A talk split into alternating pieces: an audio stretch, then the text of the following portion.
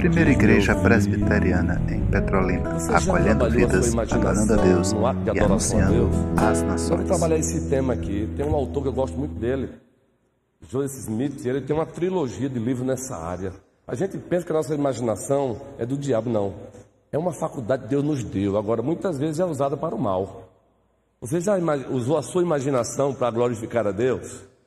Não é para fazer caricaturas de Deus, mas para você imaginar cenas reais no campo espiritual e trazer para a sua mente. Eu, eu procuro fazer isso às vezes. Como assim? Eu já falei quando eu estou cantando, qualquer cântico, dependendo do que está sendo dito ali, aí eu uso a imaginação para relembrar, por exemplo, Moisés com um cajado tocando no mar vermelho o mar. Aí o coração começa, é uma injeção de adrenalina. Sabe por que vocês me veem empolgado às vezes? É fruto disso. Isso é uma disciplina santa. Deus nos deu imaginação para isso. Ele nos deu para isso. Daqui a pouco está cantando um cântico. Tu estás assentado no trono e ao cordeiro seja o louvor. Aí eu pego Apocalipse 4 e 5. Porque essa composição ela foi feita com base em Apocalipse 4 e 5. Aí eu começo a lembrar, a imaginação do que está lá, do, do, que, do que me é narrado, só com, com disciplina, né?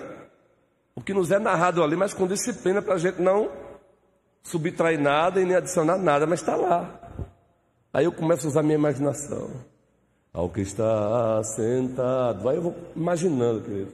Quando eu estou muito triste, muito triste, pastor também é de carne e osso. Gente, não fique desesperado quando o vosso pastor disser assim: olha, é, é, essa semana eu estava, muito triste. Porque pastor também é de carne e sangue. É, eu tenho dito isso aqui é só para mostrar isso para vocês. Que às vezes se criaram uma ideia de super-homem dos pastores. Porque se o pastor está triste, eita, não é? Não, é como qualquer um de nós. Então, quando eu estou triste, às vezes, razões que às vezes eu preciso compartilhar, outras não. Não é o nosso caso agora. Não há nenhuma tristeza envolvendo a igreja. Mas só para dar um exemplo, estamos muito empolgados com a igreja, na verdade.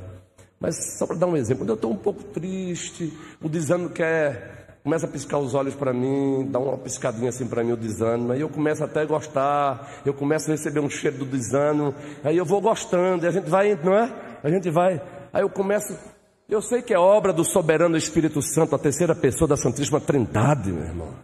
Eu sei que é obra dele. Está lá em Romanos 8. Interessante que Romanos 8, 28, que diz todas as coisas cooperam para o bem daqueles que amam Deus, ele é precedido por um texto que narra o Espírito Santo intercedendo por nós com gemidos inexprimíveis. Olha, Carlos, que maravilha. Sabe o que é que eu faço, Vívia? Aí eu imagino aquela cena de Apocalipse, no primeiro capítulo, depois que João contempla o Cristo exaltado, glorificado, Denise.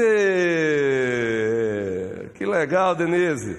Denise ela é tão alegre que quando eu olhei para ela, a alegria aumentou um pouco mais. Aí eu vou para Apocalipse, primeiro capítulo, Denise. Sabe o que, é que eu faço, Samara? Quando João contempla o Cristo exaltado, Raquel, Kel, é outra empolgada, alegre também. O que é que Cristo faz? João cai como morto, não é isso? Eu caí como morto.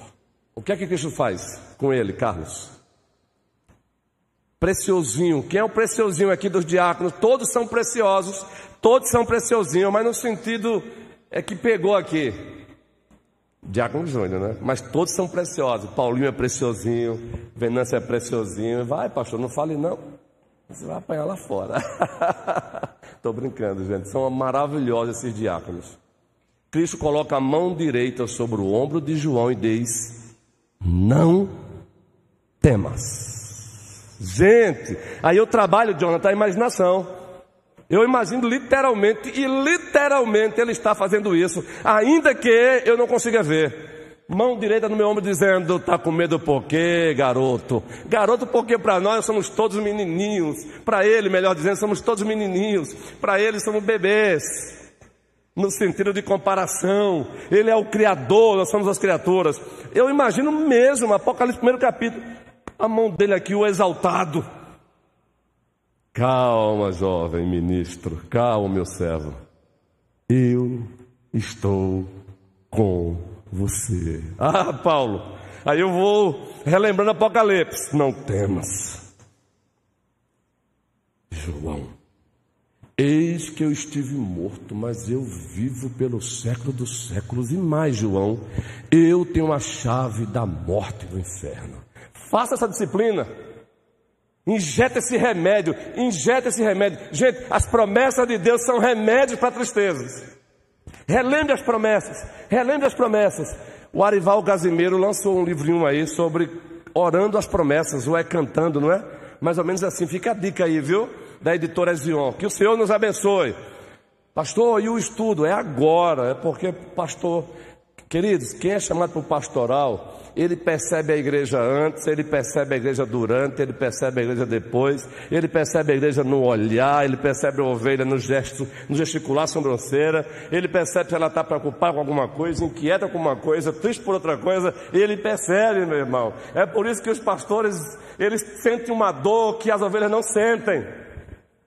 Por isso tem que ser chamado e vocacionado mesmo porque só o vocacionado continua bem com a igreja, cuidando da igreja para a glória de Deus. Não é, Sandrinha? O pastor às vezes escuta gritos que a ovelha não escuta no outro. Gritos, a ovelha está ali sorrindo para você, ela está dando uma boa gargalhada, mas a alma dela está gritando. Aí você fita os olhos e diz. Aí você chega, fica aqui de pé, Jós. Aí você tem que chegar, meu irmãozinho Talvez nem percebeu que você já percebeu, você tem que chegar. E aí, homem, como estás? Estou bem, pastor.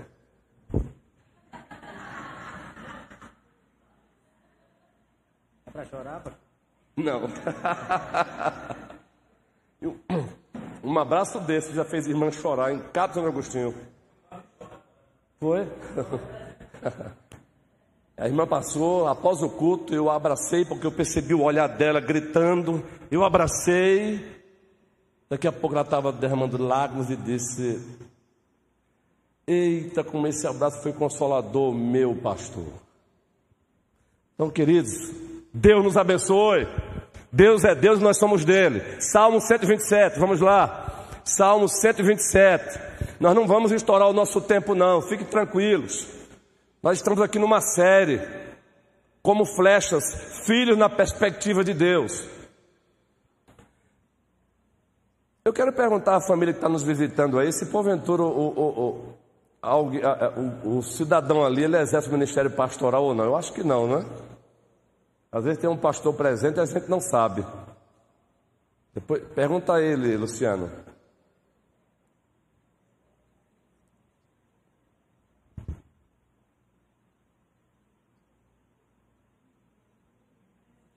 Olha, aí tá vendo? Como é bom perguntar. Estou perguntando, meu querido, porque gosto, a gente gosta de honrar as lideranças que nos visitam. É presbítero. É, o presbítero dava o nome. É de qual? Estado? Eita, que benção. Que legal, guerreiro. Olha aí que benção, não é importante. Seja bem-vindo, meu querido. E olha, quando eu olhei para a barba dele, eu olhei para o. Eu digo, rapaz, aí tem liderança também aí.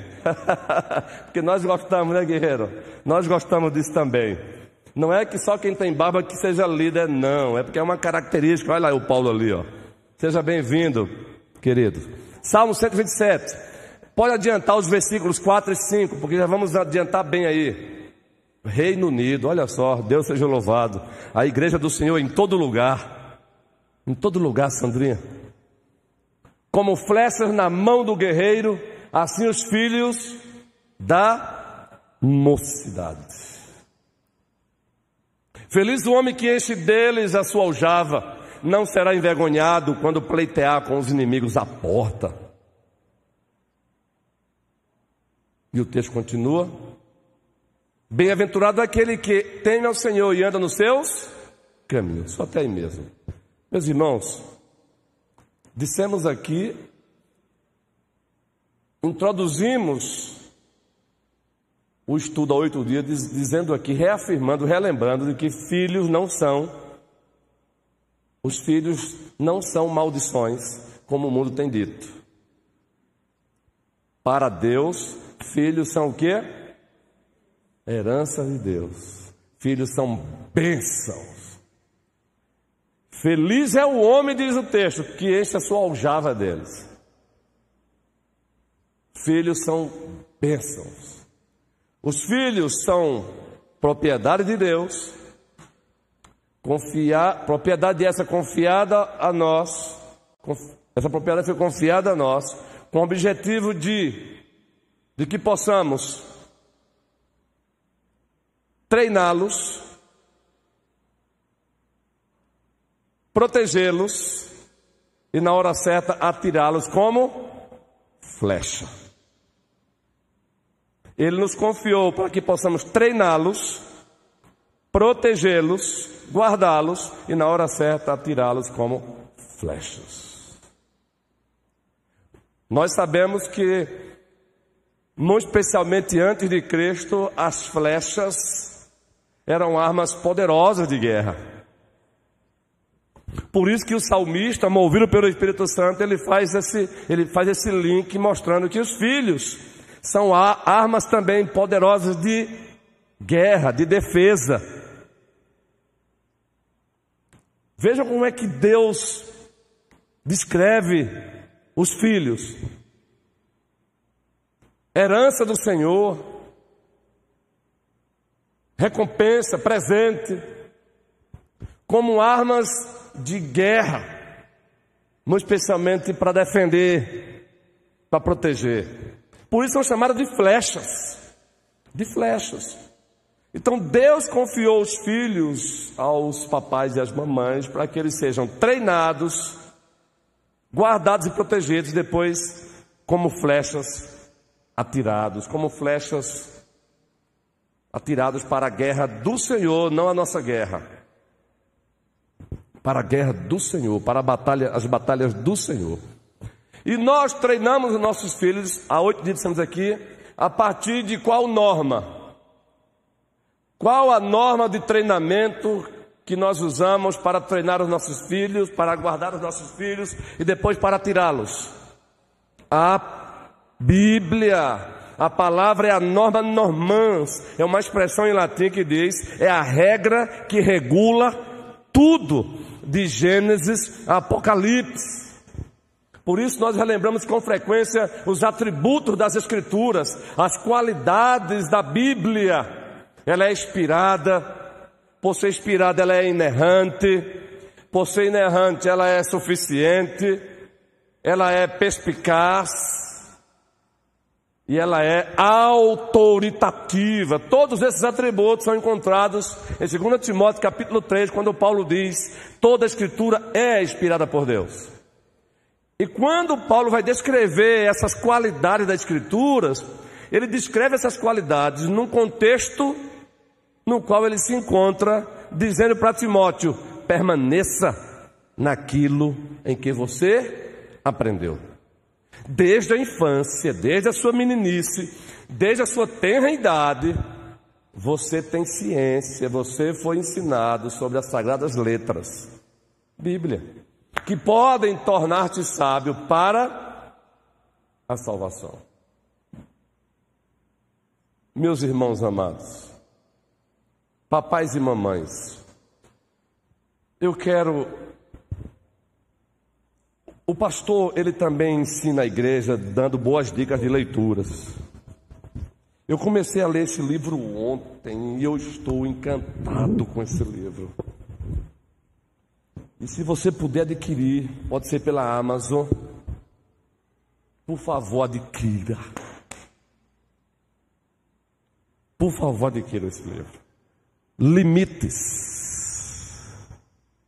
Quando dizer sim e quando dizer não. Por favor. Eu vou trabalhar um resumo desse estudo aqui no futuro. Claro, sempre com o filtro da escritura, julgando todas as coisas, retendo o que é bom. Mas leia esse livro, Limites.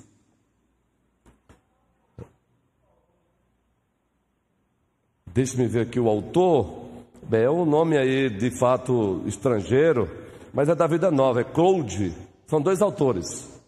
Eu não sei se a pronúncia é essa, Claude. É C-L-O-U-D. Eu vou pôr a foto no grupo da igreja. Editora Vida. Limites. Queridos, olha, eu estou lendo muito bom, até para o pastorado. Mas eu vou dizer o porquê. Eu estou amando o livro, porque ele se aplica em tudo: pastorado, papai, mamãe, filhos, tudo, tudo, tudo, tudo, tudo. Deixa-me dar só um, um espóliozinho rápido, abrir um parênteses. Tem a ver com filhos, mas eu abri um parênteses aqui. Tem um monte de gente aí estraçalhando a sua vida, se mutilando, porque não aprenderam a dizer não para aquilo que não é responsabilidade delas. Aí ficam assumindo a responsabilidade de tudo e de todos, e aí se mutilam, se acabam.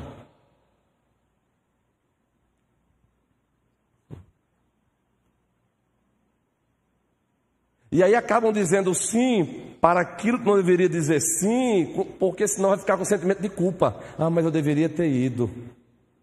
Ah, mas eu deveria ter feito. Alguém me pediu para fazer alguma coisa, eu deveria ter feito. Não, nem sempre eu deveria ter feito. Eu não fui chamado para resolver o problema do mundo sozinho. Eu, eu, eu, eu abri um parênteses, tá bom? Para não sair, só para um spoilerzinho do livro. Às vezes, na ideia de construir uma boa imagem para os outros, a gente se mutila, a gente se acaba, a gente se esgana. E aí, não, aí ficamos perguntando, por que, que eu estou assim? E no fundo, no fundo, o que está por trás disso aí são ídolos do coração ídolos. No fundo, no fundo, a gente quer construir uma boa imagem para o outro. E para que o outro sempre tenha, sempre tenha uma boa imagem nossa, Paulinho, a gente tem que dizer sempre sim, sim, sim, sim, sim, sim. Mas fecha parênteses, porque foi só um espóliozinho aí desse livro aí. Eu vou usá-lo aqui lá para frente, dentro desse assunto. Então vamos lá. Se tratando de limites, falamos aqui que a nossa norma normans, a nossa regra que regula o discipulado dos nossos filhos, meus irmãos, o treinar, o guardar e proteger e o atirar os filhos como as flechas, isso é discipulado. O reverendo Bruno, e foi a pedido nosso, ele trabalhou recentemente aqui numa quinta-feira, no domingo, lembram? Os pais discipulando os filhos. Tudo isso envolve discipulado, queridos. Deus confiou os filhos aos pais para que os pais discipulem os seus filhos no Senhor. Abra uma Bíblia em Efésios capítulo 6, observe o que Paulo diz. Os pais cristãos, claro, aqueles que são filhos de pais não cristãos, aí tem a igreja assumindo essa responsabilidade dobrada. Mas os pais cristãos receberam a responsabilidade de discipular os seus filhos no Senhor. Primeiro ele começa é, falando sobre dever, os deveres dos filhos. Paulo já começa lá no capítulo 5, não é? Aí ele começa aí, aí capítulo 6, filhos, obedecer a vossos pais no Senhor. Observem que é uma obediência que, que tem limite que é estabelecida pelo Senhor. Não é qualquer obediência, não é obediência cega. Aí prossegue, pois isso é justo. O texto prossegue: honra teu pai e a tua mãe, que é o primeiro mandamento com promessa. Aí Paulo cita o quinto mandamento da segunda tábua da lei moral de Deus, que já é um resumão de Deus. Aí ele prossegue: para que te vá bem e seja de longa vida sobre a terra. E vós, pais, observem, para que esse filho obedeça ao pai, no Senhor. E vós, pais, não provoqueis vossos filhos a ira. Mas criai-os, discipulai-os, treine-os, forme-os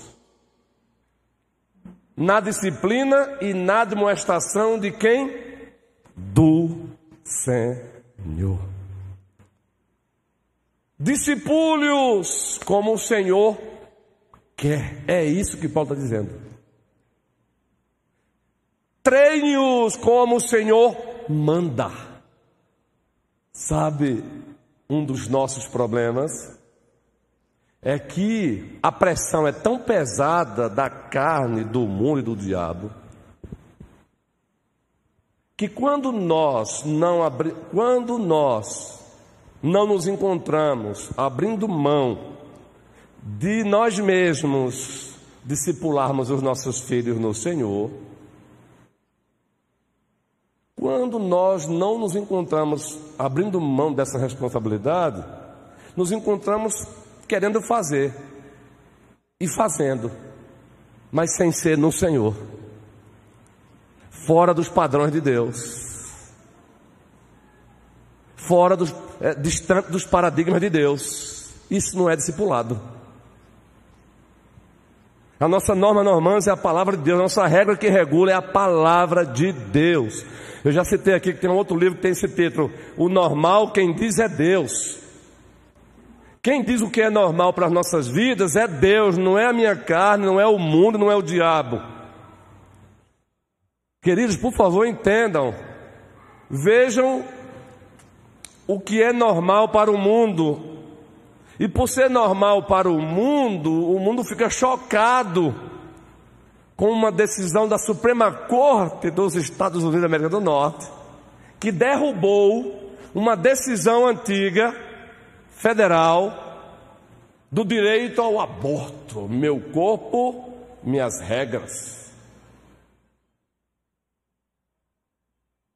E aí o atual presidente Biden expressou a sua tristeza para ele foi algo, uma notícia que jamais ele gostaria de ter recebido. Como é que pode? A Suprema Corte tirou o direito das mulheres, direito de matar, direito de assassinar. Que direito é esse, queridos? Meus irmãos, por favor, aqui não é questão de política partidária, é questão de cosmovisão cristã. E a cosmovisão, cosmovisão cristã e a pilidade reformada, ela vai sempre, ela vai sempre de encontro às cosmovisões anti-Deus. Aqui não é questão de ser de direita, de esquerda, não, é questão de ser cristão. Nós estamos acima de direita, acima de esquerda. Se o pecado foi encontrado na esquerda, eu não quero nem saber, meu querido, se você é de esquerda. A minha fé diz isso e pronto. Se ele foi encontrado na direita, eu não quero nem saber, meu filho, se você é de direita. A nossa fé está acima do ser de direita, do ser de esquerda, porque a nossa fé foi estabelecida por Deus. O Deus de Abraão, o Deus de Isaac, o Deus de Jacó. Mas o cara lamentou enquanto o presidente anterior, o ex-presidente, vibra. Porque foi uma conquista. Aí, para aumentar a tristeza, já anunciou o atual presidente que vai financiar as mulheres que querem fazer aborto a se dirigirem a estados, que agora, agora ficou sob a decisão dos estados, né? Até então, uma decisão federal, Ninguém podia proibir. Como foi derrubado pela Suprema Corte, então agora um Estado pode fazer e outro não. Há essa democracia. Ele já prometeu que vai financiar as mulheres que queiram fazer aborto a se dirigirem para estados que permitem. Ah, meus irmãos. Pastor, o que tem a ver isso com. Isso tem tudo a ver para mostrar que muitas vezes são as ideologias que estão discipulando os nossos filhos. Aliás, às vezes nos encontramos discipulando os nossos filhos com as ideologias anti-Deus. Ideologias anti-Deus. Queridos, eu fiquei. É, é, em determinado momento aí da caminhada pastoral, eu, eu, e hoje eu fico mais ainda. Por favor, entenda, em nome de Cristo. Se o argumento que um cristão vai usar como um argumento maior para votar em fulano A ou fulano B for a questão da economia apenas, então o diabo está dizendo: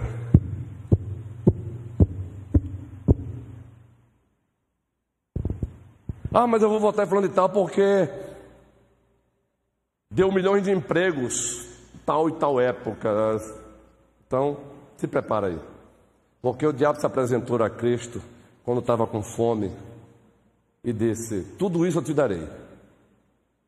Basta você se prostrar e me adorar. Os principais critérios para a gente exercer a nossa cidadania é a nossa fé, não são interesses econômicos. É a nossa fé. E nós não queremos também candidato para vir ser aqui, é provedor da igreja, não. O provedor da igreja nós já temos, Jesus Cristo. Queremos que eu levante estadistas aí, para cuidar do Brasil, para cuidar dos pobres, dos necessitados, para lutar pela justiça verdadeira. Não queremos, ah, porque se vocês votarem em mim, eu vou trazer um ventilador. Não venho com esse papo, fique bem distante. Uma vez em Capos Agostinho, um cara me procurou essa conversa, ah, pastor, o senhor sabe, né? O que a igreja precisa, fazer uma construção. Eu falei, ó, para logo por aí, meu marido. Não, ele ficou assustadão, me perdoe, pastor. Não, não, não. A, a igreja do Senhor não precisa de provedor para esse tipo de coisa, não. Ela já tem o provedor dela, Jesus Cristo. Se você quer ser candidato, vá ser candidato para visar o bem de todos, seja crente não crente, seja um espírita. Seja candidato para fazer o bem a um espírita. Pastor, o assunto tem nada a ver, não. Tem a ver sim. Porque eu estou falando que muitas vezes nós discipulamos nossos filhos usando ideologias anti-Deus e não percebemos. Está aí o texto. Devemos treiná-los no Senhor. O que significa no Senhor? Como o Senhor manda, como o Senhor quer. Um, um discipulado pautado nas Escrituras.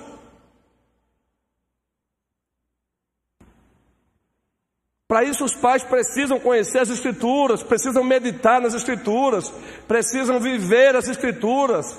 Recentemente, o presbítero Aldo, aliás, há oito dias, na oração dele, ele fez uma oração daquelas que nós chamamos de orações sistemáticas.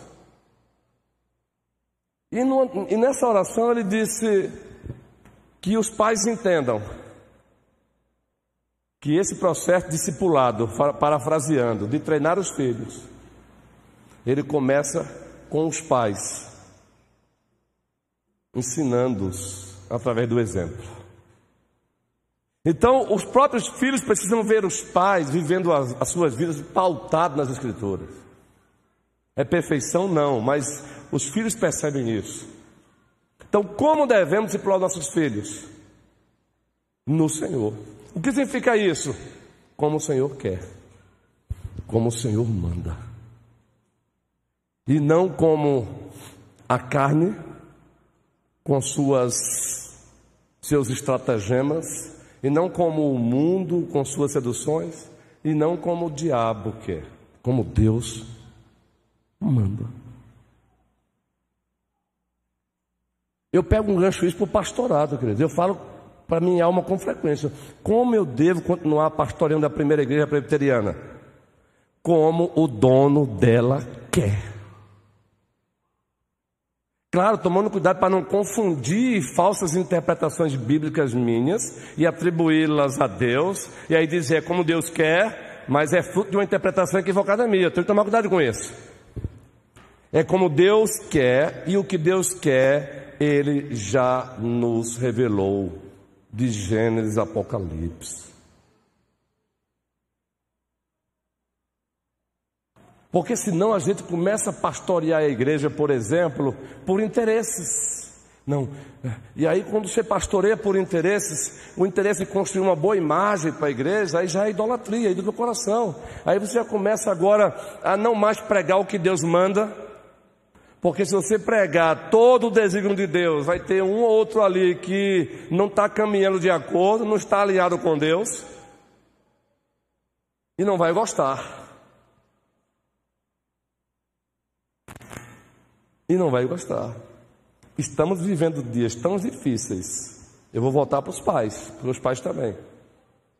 Que pregar hoje contra o aborto dos púlpitos, dentro de algumas igrejas locais, é o pastor terminando de pregar e determinadas, vou abrir aspas, porque a ovelha pode ter noite escura da alma, e determinadas ovelhas a aguardá-lo lá fora com a cara de bicho, querendo arrancar o pescoço dele. Esses são os dias nos quais estamos vivendo.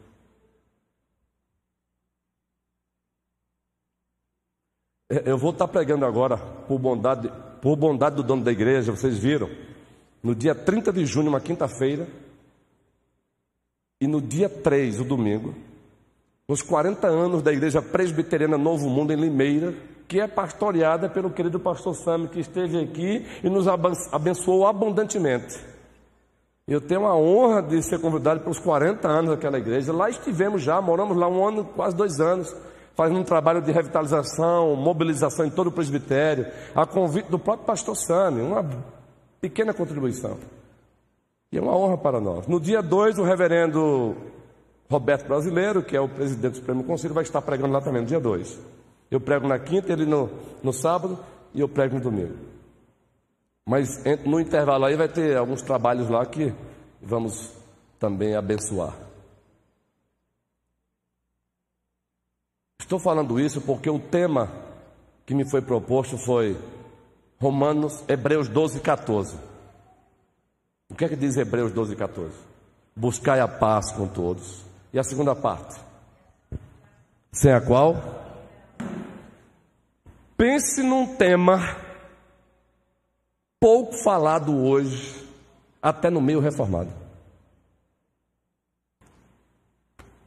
E está lá no meu esqueleto já, já está prontinho. Eu não trabalho com, com esboço na íntegra, cada um tem o seu perfil.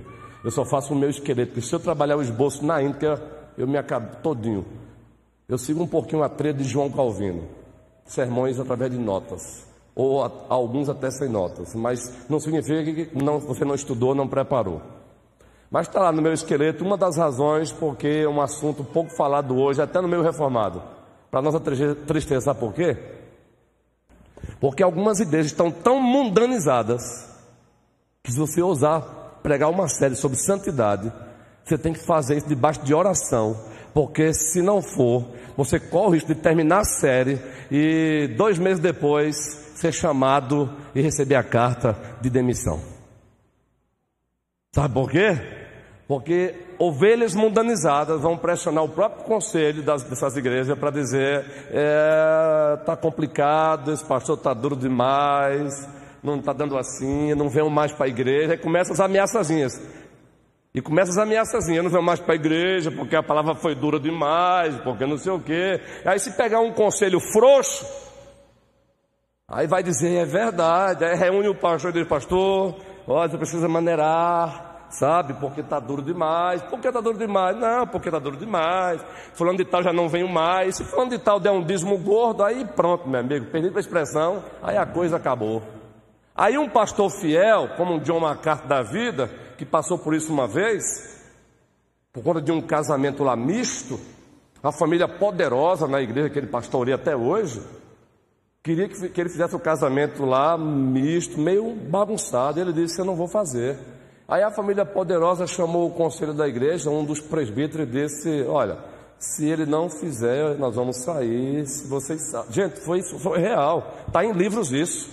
Se ele não fizer, a gente vai sair. Se a gente sair, vocês sabem que a metade vai com a gente. Olha que miséria! Vejam que desgraça! Agora, ainda bem que eles encontraram um cabra macho com M maiúsculo, mas macho na perspectiva bíblica e não mundana. Ainda bem que ele encontrou, eles encontraram um homem que amou mais a Deus do que aos próprios presbíteros, a própria igreja e disse: Eu não vou fazer. Mas, pastor, o conselho, preste bem atenção. Agora é o conselho pressionando John MacArthur: Pastor, se você não fizer, ele vai sair. Você sabe, essa família é querida. E olha, pastor, vai levar metade, porque essa família é querida na igreja. Aí John MacArthur faz aquela pergunta que eu uso. Uma, ele faz aquela pergunta que a resposta eu uso aqui com frequência, vocês já perceberam. Tem colegas pastores aqui no presbitério que quando liga para mim ou manda mensagem até já começa brincando, uma brincadeira bem sadia com essa fala. Aí de uma carta perguntou: quem é o dono da igreja? Aí os presbíteros disseram: o Senhor Jesus Cristo. Pronto. Eu continuarei pastoreando essa igreja como o dono dela quer. Mas, pastor, se a família sair, eu lamento, eu não quero que saia, mas Deus vai mandar mais.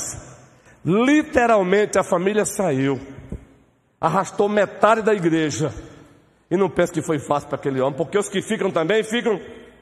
É, não, é, gente, não é fácil não. Porque os que ficam também ficam.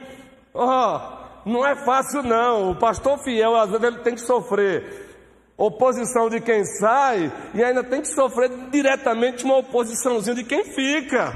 Mas não é para o pastor ter feito isso não. E nos ba... Eita! Não é o caso aqui não, né? Estou muito pouco tempo aqui, pode passar para ele. Estou muito pouco tempo aqui. Estou dando exemplo. Mas os bastidores, meu amigo, aí a coisa pega. Você já viu você pegar uma, uma, um fiascozinho de madeira seco, bota algo, toca fogo e joga no meio de outros, fia, é, outros flash, não é de madeira. O que, é que vai pegar? Fogo. O que é que um pouco de fermento faz na massa? Meu irmão, aí nos bastidores começam. Não era para o pastor ter feito isso, não. Não era para o pastor ter feito isso, não. Família é muito importante, não vem mais. Ei, ouçam do vosso pastor hoje. O dono da igreja é Jesus Cristo.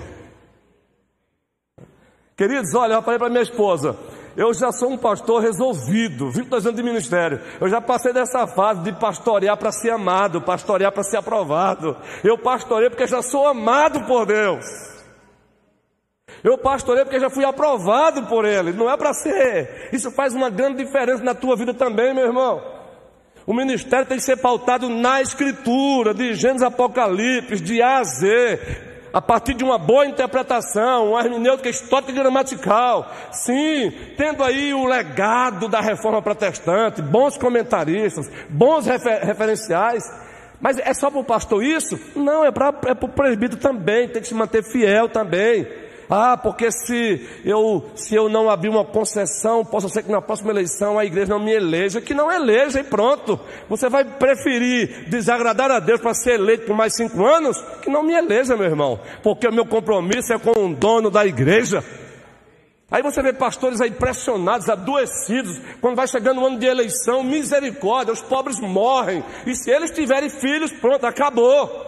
Porque eles pensam logo que você não foi eleito. O meu filho está no terceiro ano do ensino médio. Se eu não for eleito, irmãos, por favor, entendam isso. É para vocês orarem. Eu tenho visto isso para esse Brasil afora. Quando chega o quarto ano do mandato, aí no quinto é a eleição. Meu amigo, os pobres adoecem. Adoecem. E se eu não for eleito? É por isso que alguns acabam caindo na tentação de abrir concessão para lá, concessão para cá, desobedece a Deus. Aí sabe o que acontece? Acaba todo mundo. Acaba pastor, acaba a igreja, porque quando se deixa de ter a bênção de Deus e a aprovação de Deus, é desastre para todo mundo. Presbítero Adualdo, homem de Deus. Eu estou falando sobre filhos, vou aplicar sobre isso aí também, já já. Vamos lá de Gênesis a Apocalipse, o supremo pastor da igreja, até onde eu li na Bíblia, ele nunca pegou leve. Só para relembrar, ele disse aos próprios discípulos, disse, isso vos escandaliza? Porventura quereis vós outros retirar-vos? Em João 6, lá no final, Evangelho de João. Então, Jesus ele nunca pegou leve, especialmente, especialmente com os fariseus quando é contestado. Entendeu? Então a gente não vê nenhuma passagem da Bíblia dando margem a essas coisas. Então eu fico pensando, de fato a gente está lendo a Bíblia como de fato ela é. Boa! Estamos lendo a Bíblia. Veja, ele nunca pegou leve. Aquela passagem que ele, ele diz Aquela mulher, Felícia, era uma mulher grega. Ela veio ao encontro de Jesus e clamando. Aí os discípulos, incomodados com isso, aí chega para ele e diz: Senhor, espera. Ela vem clamando. A Ciro Fenícia. Ciro Fenícia. Aí ele diz: Olha para ela e diz: Olha, ela não é dos nossos. E não é bom pegar o, o, o pão, entendeu? Das crianças e dar aos cachorrinhos. Então ela vai e rebate Aí vai numa sequência e Jesus provando a fé dela, chega à conclusão de que ele chega para os próximos discípulos e diz: Olha, não achei em Jerusalém fé semelhante a esta mulher. Então ele vai e uhum. concede a bênção para ela. Mas veja, o que Jesus estava dizendo era duro? Era. Mas ele estava é, dizendo alguma coisa que não estivesse na palavra? Não.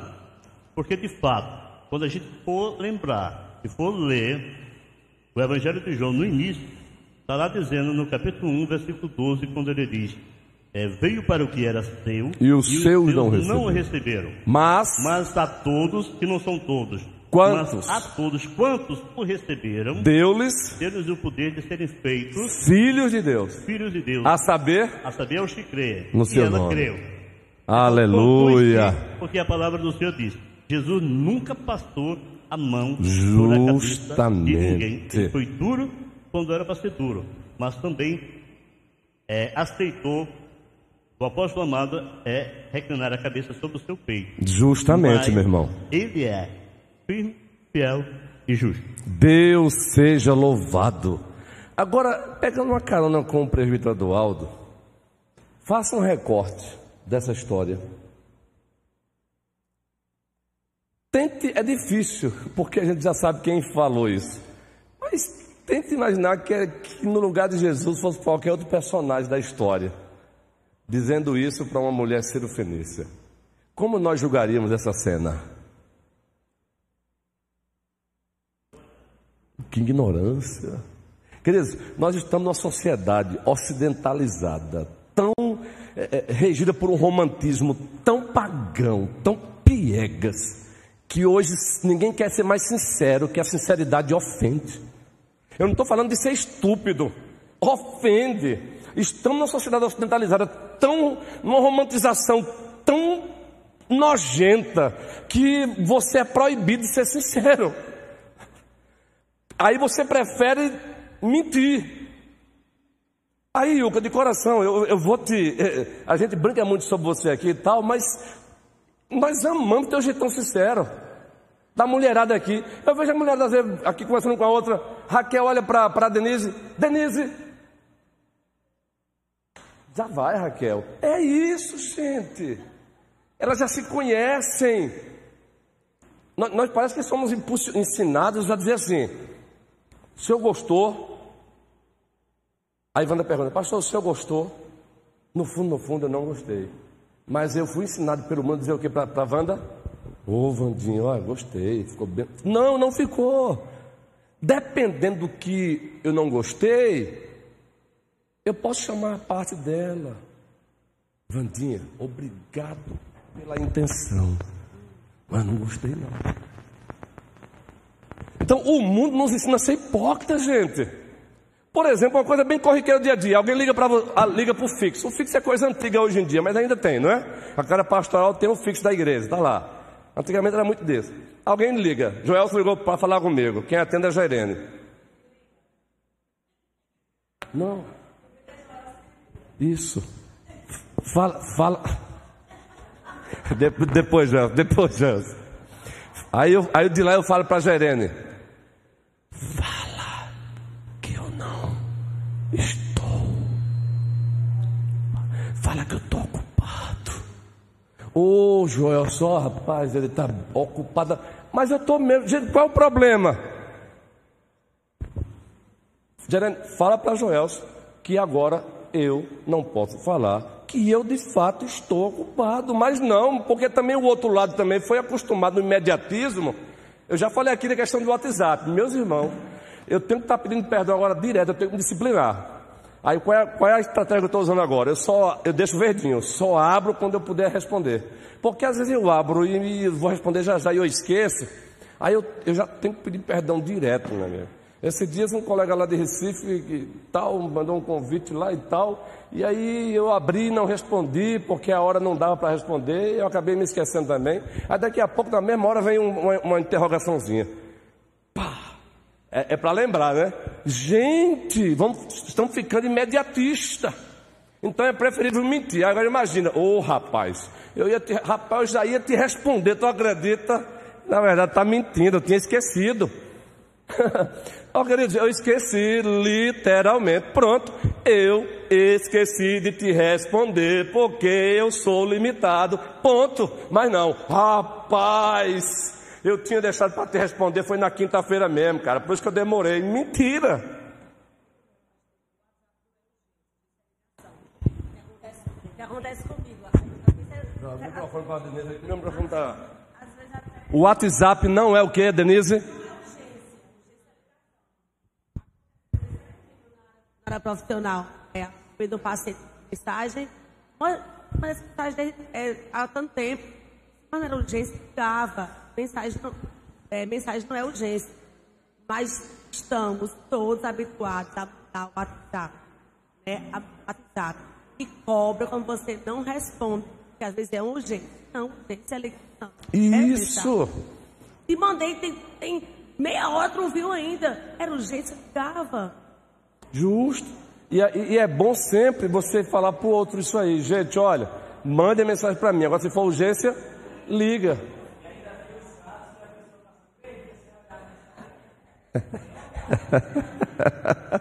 Esse Jansen é fantástico, né? Gente, agora voltando para os pais aqui para fechar. Vejam. O que tem de pai, o que tem de pai, deixando de discipular os seus filhos, treiná-los como Deus manda, porque agora virou moda. Ei, com todo respeito à, à, à, à ciência, eu vou usar aqui, não é, os lindos profissionais da psicologia, não são todos, inclusive esse cidadão aqui, ele também trabalha na área, é um doutor na área também. Agora, existe uma, uma, uma ala aí da psicologização que não tem respaldo na escritura.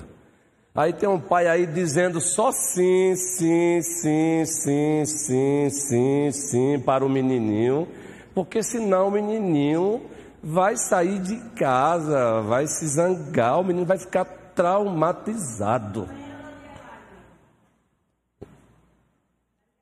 Por favor, Elaine. Você está entendendo? Porque os menininhos agora já sabem fazer ameaça, Paulinho. Eu pastoreei em Santa Terezinha e eu tive que ouvir uma mãe chorando, dizendo que não podia mais repreender o filho, Carla Gil, porque o menino agora só, só dizia: se a senhora me proibir, eu vou no conselho tutelar. Eu vou no conselho tutelar. Sabe um dos resultados hoje? Lá você vai falar, por favor, papai, mamães, aqui não é para condenar, censurar, é para ajudar, é pastoreio. Sabe um dos resultados hoje dessa esse, essa criação que não é no Senhor, que não é pautada pela vontade de Deus, não é, no, não é baseado no assim diz o Senhor, sabe o resultado hoje? Da parte do, dos meninos? Pobre do exército brasileiro, da aeronáutica da marinha se precisar ir para a guerra, dependendo dessa geração masculina de hoje. Quem vai pegar, sabe quem vai pegar fuzil? Estou falando aqui de uma guerra legítima. A Confissão de Fé do Extremista, ela fala desse. Imagina a Venezuela aí resolvendo agora invadir o Brasil. Existe legitimidade para defender a pátria, sim, gente. Sabe quem é que vai para a guerra? Se brincar, você vai ver a mulherada aí, Carlos, com, com fuzil na mão e o menino, mamãe, Mamãe! É sério, gente. É uma feminilização do masculino. E as meninas, por outro lado, assumindo o papel que é de homem, acabam se quebrando. O diácono Luciano falou aqui que o homem tem, é, pode doar sangue quantas vezes? E a mulher? Meus irmãos, não é no acaso, não. Isso faz parte do DNA. Por isso que o homem é o protetor. A mulher deveria louvar a Deus por ela ter feito ela mulher e ter feito homem. Agora não pegue como referência cabra sem vergonha, não. É homem, é protetor. Eu quero ver qual é o macho, gente. O outro homem que ele chega para reclamar com o gerente, eu estando presente, e ele vai chegar gritando com ela. Chega não, mas se estiver sozinha, ei, Aí chega o marido e diz: Pois não, meu querido, qual é o problema? Não, rapaz, calma aí. É ou não é assim, gente? É, ou então, se o cara for bruto mesmo, já sabe. Porque existe a questão da masculinidade. Quem fez isso foi Deus.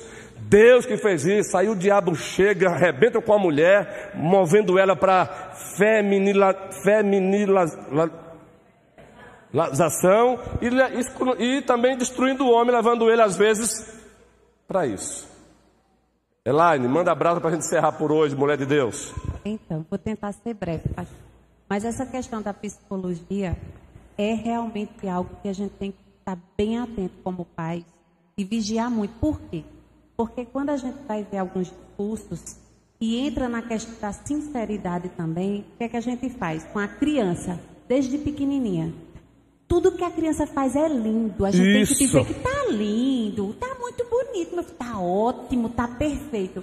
E não é assim. Por quê? De tanto a gente fazendo isso, a criança vai crescendo achando que tudo que ele faz é perfeito. Quando ele se depara com situações que vai chegar alguém que vai dizer assim: não, não está bom.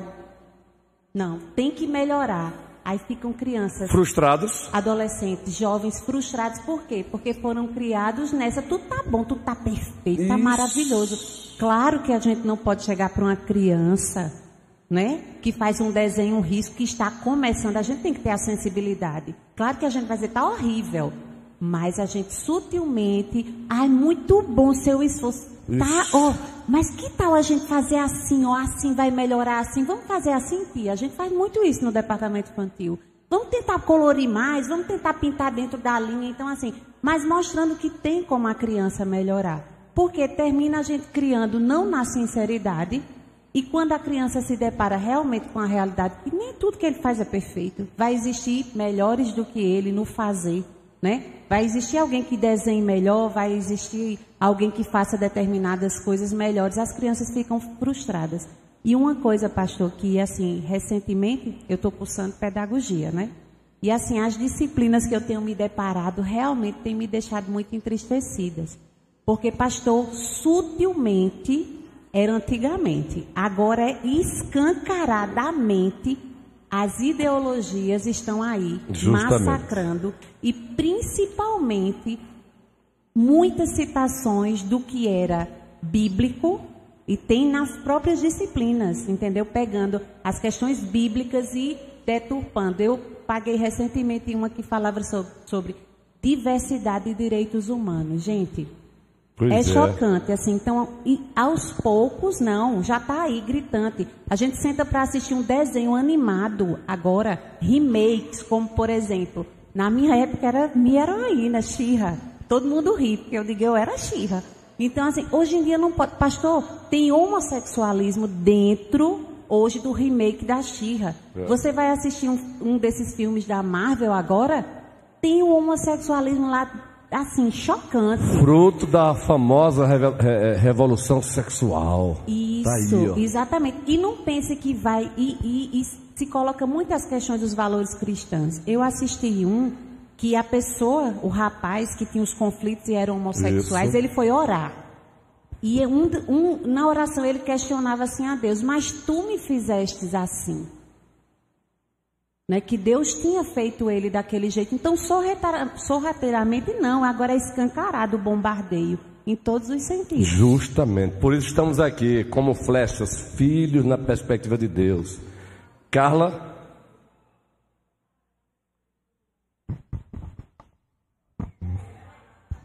Espera aí, Carla. A gente vai fechar agora com Carla menos, gente, para o bem de vocês. Já estamos no limite máximo. Senão vai estourar mesmo, Andrezão. Eu vi uma Senão, Mas depois passa pro André ali, que eu não quero deixar ninguém você fala, não, é ruim. É porque depois pode ser que tem família aqui, Andrezão, que o, o marido ainda não. Entendeu? Mas fale depois, dá tempo. Eu vi uma reportagem sobre aquela questão que o senhor estava falando, do homem ir para a guerra, né? Há pouco tempo, quando começou a guerra na, Sim, na Ucrânia. Isso, Carla. Que, que, o governo mandou chamar os trans. E eles disseram que não. Que, Olha aí. Que seriam os primeiros, ó. Boa. Boa. Eles não foram. Não foram. Mas tem outro lado também bonito, Carla. Libera as mulheres. E os homens fiquem. Viram lá na Ucrânia? As mulheres podem sair. Os homens ficam. Mas quem era homem? Quem é homem e achava que não é, disse não. Boa, Carla. André, bom exemplo, Carla Gil, excelente. Pastor, o senhor tinha falado sobre essa questão de dizer ou não, né? Eu tenho pedido muito sabedoria a Deus para Davi, para dizer não a ele no momento certo. Ontem eu fiquei surpreso que toda vez que vai no mercado ele gosta muito de um salgadinho. Aí ele vai lá e pega e já traz. Aí ele foi e falou com Vitória, Vitória, vá, fala com seu pai. Aí ele veio me pedir, eu disse, pai, posso levar esse salgadinho? Aí me veio na mente, eu desafiei Davi, você está merecendo? Eu fiquei surpreso pela reação dele, porque ele não falou nada. Ele foi, botou o salgadinho de volta e foi para casa normal. Então, assim, ele mesmo. E eu disse assim: eu falei assim, meu pastor, avalie e veja se você estava merecendo para uma criança de 4 anos. E, não te... e eu já esperava outra reação dele. E aí ele foi lá, botou o salgadinho de volta no lugar, voltou para casa esquecido. Então, assim, às vezes Deus dá, uma sabed... Deus dá sabedoria você questionar uma criança e ela mesmo poder fazer uma avaliação. Excelente, André. Olha, papai, não tenham medo, essa é a fase. Eu sei que o sentimentalismo às vezes fala fase, às vezes tem que fazer é treinamento. Não, meu amor, hoje não, tá bom? Não por conta disso. Mas não, é só sim, sim, sim, sim, sim, sim, sim, sim, sim, sim, sim, sim, sim, sim, sim, sim, sim. O resultado está aí. E por favor, eu não recomendaria se eu não tivesse gostado. Não é só para filhos, não é para pai, para filho, para pastor, para diácono, para todo mundo. O, o, e o cidadão aqui ele procura realmente alicerçar na escritura. Julgando todas as coisas e retendo o que é bom. A igreja de pé e vamos orar.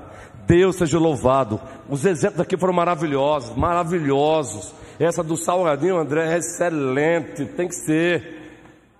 Essa de, da, da Ucrânia, Carla, maravilha. O exemplo do diácono Adoaldo sobre Cristo, a mulher cirofenícia. Elaine, que está aí na área estudando, vendo tudo acontecer. Gente, em nome de Cristo, a batalha é travada. A batalha é travada. Vamos encerrar orando pelos pais, pelos filhos, pela família. Deus e Pai do nosso Supremo Senhor e grande Salvador Jesus Cristo, ajuda-nos a prosseguirmos caminhando com o Senhor no discipulado dos nossos filhos.